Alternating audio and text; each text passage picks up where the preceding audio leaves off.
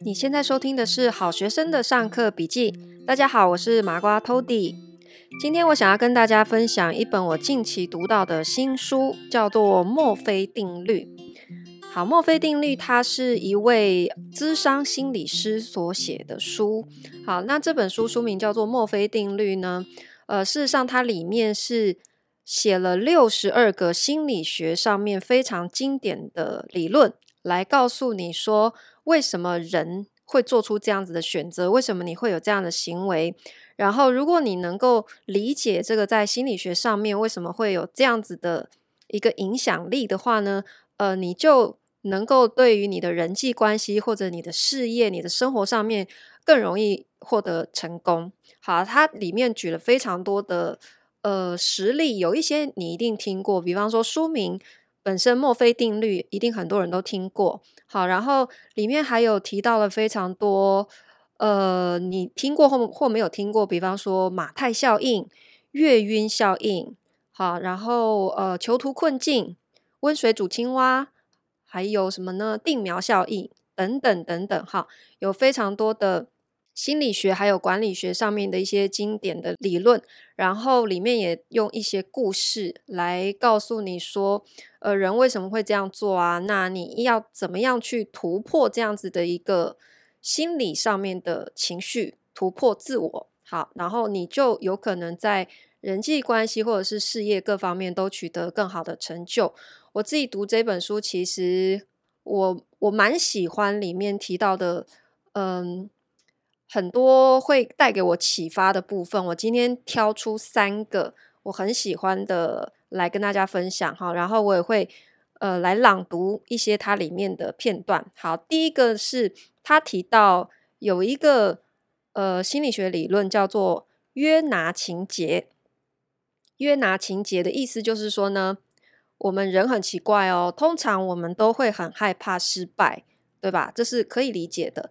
可是事实上呢，我们也非常害怕成功。为什么会有这样子的心理呢？好，约拿情节呢，他在讲的其实是，呃，因为呢，圣经上面哈有一段记载，他说的就是有一位先知叫做约拿，然后呢，他奉上帝之名前往一个地方去传道，这应该是一个非常难得的使命跟。至高无上的荣誉哈，然后也是约拿他自己生平非常向往的。可是呢，当他完成了这项使命之后，荣誉就摆在他眼前。可是这个时候，他却感到了无比的恐惧。于是呢，他就把自己隐藏起来，不要让人家来纪念他，因为呢，他认为自己名不符实。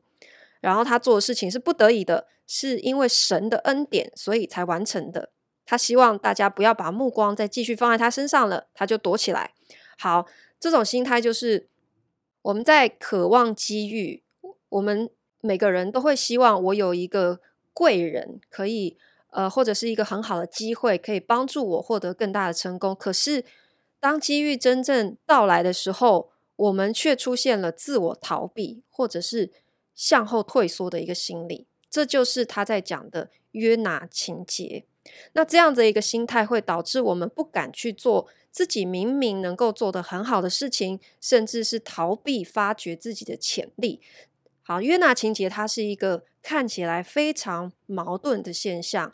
你看到人害怕失败，这很好理解，对不对？因为每个人都会畏惧自己最低的可能性。可是呢，我们不仅畏惧自己最最低的可能性，还会畏惧自己有可能做到的最高的可能性。可是事实上，就是说，我们人很渴望成功，同时我们又害怕成功，因为成功要付出的代价，我们没有办法预料，而且我可能要为了这个成功承担可能失败的风险。所以呢，约拿情节它其实是我们内心平衡压力的一种表现。那我们每个人其实都有成功的机会，可是，在机会的面前，只有少数的人，他是勇于冲破这种压力，认识并且摆脱自己的这种约拿情节，最终能够抓住机会来取得成功的。好，然后他里面分享了一个故事：德国有一家电视台呢，他举办了一个智力的游戏。节目哈，就是在节目上面透过问答，你就可以得到丰厚的奖品。好，可是呢，这个游戏设置了一个小小的陷阱。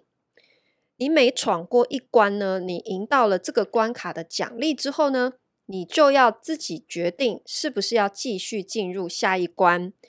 然后呢，下一关的奖励会比上一关更加的丰厚，直到最后一关累计你可以赢得一百万的大奖。可是问题是，如果你不能够闯过下一关的话，那么你之前所有赢得的奖金也就会跟着泡汤哦。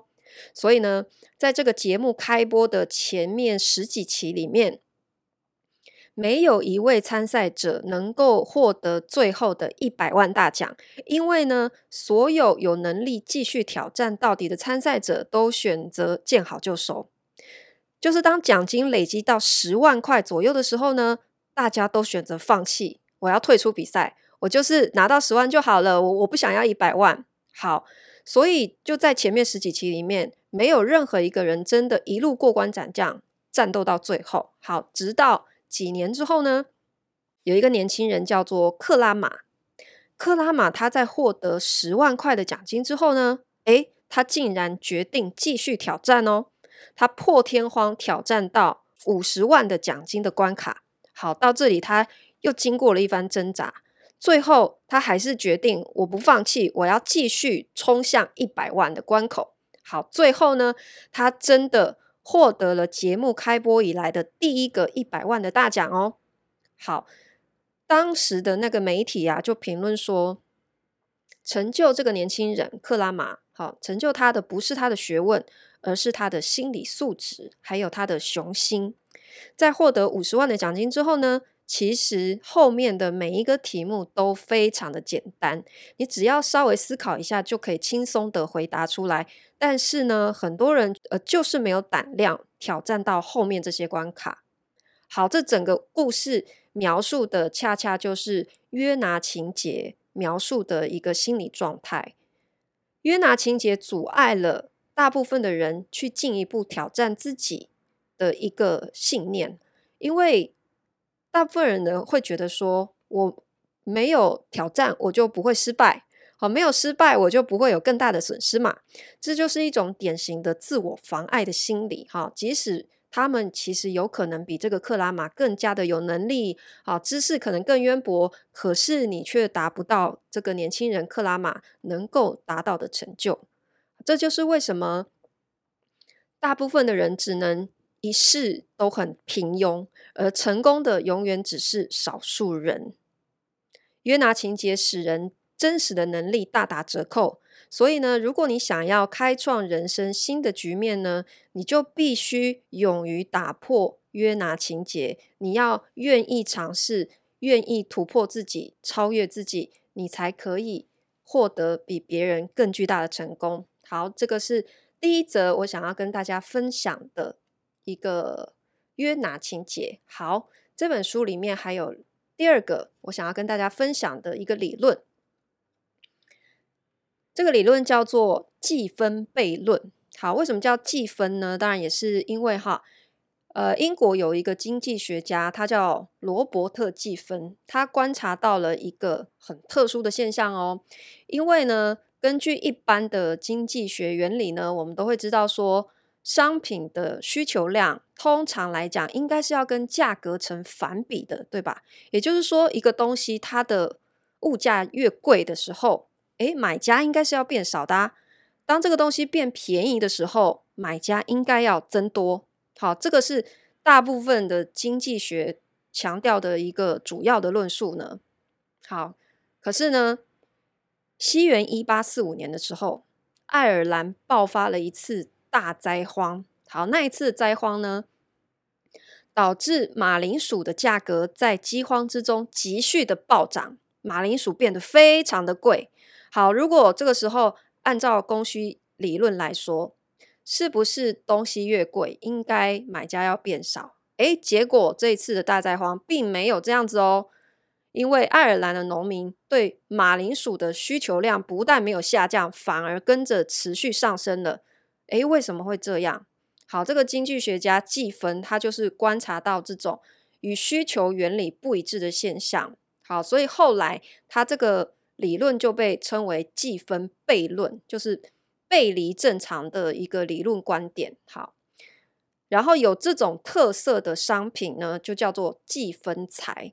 好，那究竟到底什么是计分财？举一个大家比较容易理解的例子哈，刚刚举马铃薯的例子，因为他在那样子的一个特殊时期，当时的面包、肉类、马铃薯价格全部都上涨哈。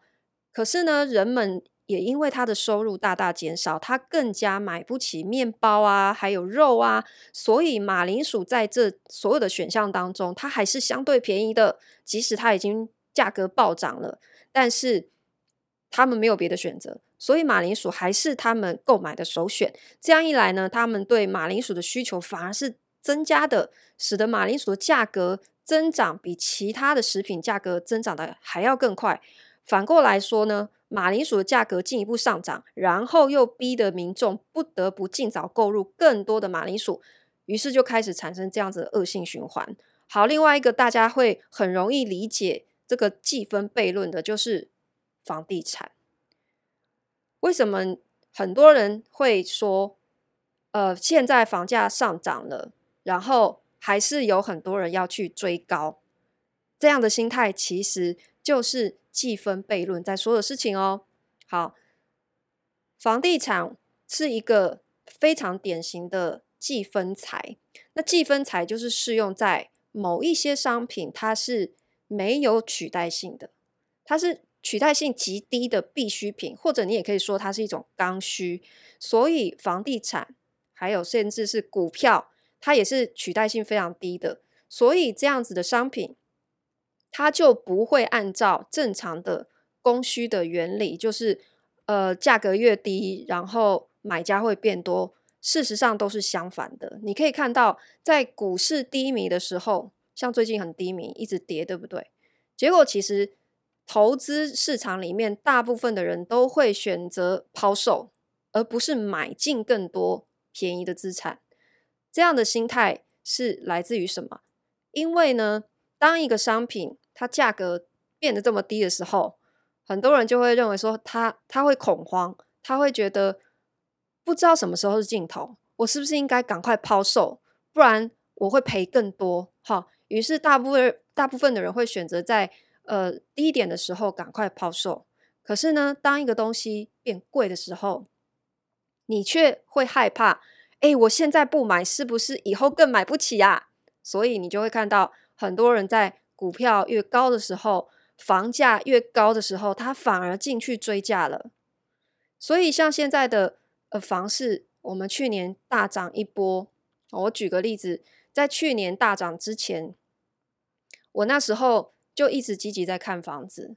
我当时其实就有一个预感，是我认为不久之后房价应该会有一波非常明显的涨幅。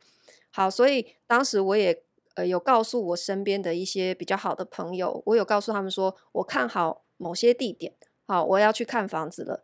然后我也真的买了，我也买给他们看了。当时呢，他们都不敢进场，因为就是我刚刚提到的，可能。那个时候价格在低迷的一个状态，大家反而是悲观的，他不敢轻易的入场。好，结果没想到呢，半年之后房价飙涨，全台湾都涨了三到五成。结果这个时候呢，我身边的很多朋友反而开始积极跑去看房了，因为这个时候他们开始出现一种我再不买就再也追不上这个价格的恐慌了，所以。我自己亲眼见证了他在讲的这个计分悖论，真的确实是我们日常生活里面非常普遍的一个现象。在投资市场里面的普罗大众，其实都会有这样的惯性思维。好，我们在一个东西贬值的时候，我反而会觉得，嗯，那就没有价值啊。你看，说真的，房价如果真的跌，大家你真的会买吗？我跟你说不会的，房子如果真的变成一个非常便宜的东西，你敢买吗？其实没有人敢买的。那可是高的时候，大家反而更想要，就是因为你会有一种恐慌的心态嘛。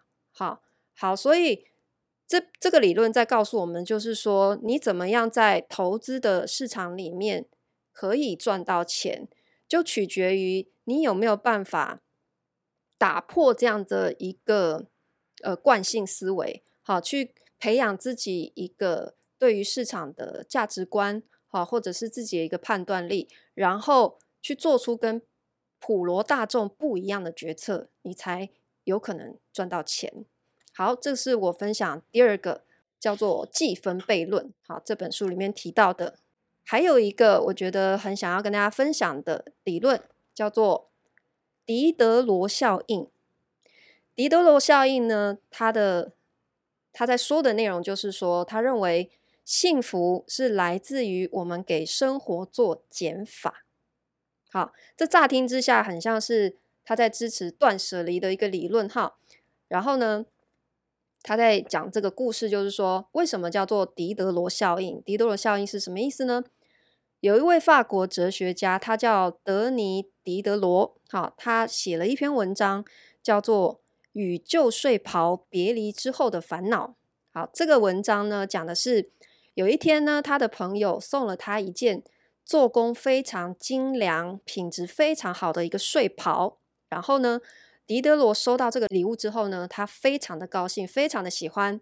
可是呢，当他穿上这个非常华丽又昂贵的睡袍的时候呢，他突然觉得，哎，周边的家具怎么这么破旧不堪？我家里的这些摆设不但非常过时，然后整个风格跟我身上这件昂贵的睡袍根本就不搭。好，于是呢，他就为了跟他的这个睡袍哈要相匹配，他就把所有的家具全部重新买了一遍。好，他终于让他整个住家的环境配合他睡袍的这个档次哈。可是呢，他即使这样做了之后，他却没有感到很开心，他反而感到很不舒服。好，因为呢，在一时的冲动之后，他终于发现，我居然被一件睡袍给威胁了。好。好，二十世纪初呢，美国哈佛大学有一位经济学家呢，好，叫做朱利叶。好，他在一本书里面，哈，叫做《过度消费的美国人》这本书中也有提到狄德罗的这篇文章。然后呢，他就提出了一个新的概念，他就把这个概念命名为狄德罗效应，就是指说一个人呢，拥有了一个新的物品之后呢，不断。去配置跟他相匹配的物品，以达到心理平衡的一种现象。狄德罗效应呢，被称为人类最难以摆脱的十大心理之一。好，它揭露的是一种我们非常常见的，你获得越多却越不满足的一个心理现象。好，我其实想想，我也真的有亲眼目睹。哈，我有朋友，他因为买了新房子，然后。他在开始帮这个房子添购一些家具的时候，你知道最后就是杀红了眼，根本就不再看价钱了。因为当你买了一个好的呃沙发之后，你就想要再买一个好的茶几来搭配它。有了好的茶几跟沙发之后，你又会看着那个墙上不对，空荡荡，我应该再买一个艺术画。来装饰它，然后走进房间之后，又觉得不行，这个床配不上我昂贵的沙发，我又把整个床组全部换掉，变成一个超高级的一个床垫。我有朋友就是这样，然后最后根本 价钱已经不是不看在眼里，就是闭着眼睛乱刷就对了。好，这就是狄德罗效应哈。我们为什么会有这样子的一个消费陷阱？好，就是说。根本原因在于，我们没有意识到自己渴望的很多东西其实是无用的。就像狄德罗，他偶然得到了一件睡袍，然后呢，他开始渴望跟睡袍有更相配的各种家具。可是你没有思考到的是说，睡袍本身它其实并不需要家具来衬托，那些老旧家具不是配不上他的新睡袍，而是。配不上他已经开始膨胀的欲望，在我们的生活当中，你永远有太多可有可无的欲望了。如果我们能够把这些无用却时时烦扰我们的东西从生命当中清除出去，我们就可以有足够的时间来跟随自己的心，感受简单生活所蕴含的幸福。生活需要简单来沉淀，那些过高的期望并不能给人带来快乐，却一直左右着我们的生活。好，比方说，我们找到一份心仪的工作之后呢，我就希望可以拥有美好的婚姻，然后希望拥有宽敞豪华的公寓。接着呢，又希望可以让孩子享受最好的教育，等等等。可是当这一切都实现之后呢，还是有很多人依然不满足，因为还希望争取更高的社会地位啦，成为更有钱的人呐，能够买得起更高级的商品啊，承受了更奢华的消费。可是呢，最一开始，我们只是想要找一份工作，使自己不会饿死而已。好。就是这些无止境的追求呢，让我们很多人都陷入了这种狄德罗效应的陷阱里面，没有办法挣脱。那所以，我们现代人总是感觉活得很累，身上背负的重担越来越多。原因就在于我们不懂得放弃那些生命中没有用的东西，然后让自己的心灵承受过多的欲望跟枷锁。好，那怎么样才能摆脱狄德罗效应的陷阱呢？我们的古希腊大哲学家苏格拉底，其实他有一个故事可以给我们一点启发哦。有一天呢，苏格拉底带着学生去雅典，好，最热闹的市集里面上课。逛完市集之后呢，苏格拉底就问他的学生说：“你们在这个市集里面都找到了什么？”学生们就七嘴八舌的回答说。哦，市集里面的东西可多了，有好多好吃的、好看的跟好玩的，数不清的新鲜玩意。然后衣食住行各方面东西都应有尽有。如果不是因为老师您在讲课哈，我们一定会买一头拉骨的商品回家。然后呢，苏格拉底就点点头，然后说：“我跟你们相反呢，在这个市集里面呢，我发现这个世界上原来有。”这么多我不需要的东西。随后呢，苏格拉底说：“当我们为奢侈的生活而疲于奔波的时候，幸福的生活已经离我们越来越远了。幸福的生活往往很简单，比如说，最好的房间就是必须的物品一个也不少，没用的物品一个也不多。生活中。”有些无用的东西，如果不是我们应该拥有的，那么你就要学会放弃。只有懂得放弃，才能制止我们无止境的欲望膨胀，你才能够让自己活得更充实、坦然和轻松。跳出狄德罗效应，唯一的办法就是削减自己这些过多的欲望，抛弃那些没有意义的欲望，让自己的生活更充实、简单，也就会更美好哦。好，今天跟大家分享这一本我近期读的好书，叫做《墨菲定律》。好，它是很新的书，是今年一月才刚上市的。那出版社叫做幸福文化，推荐给大家。那么我们麻瓜讲堂今天分享到这边，我们下次见喽。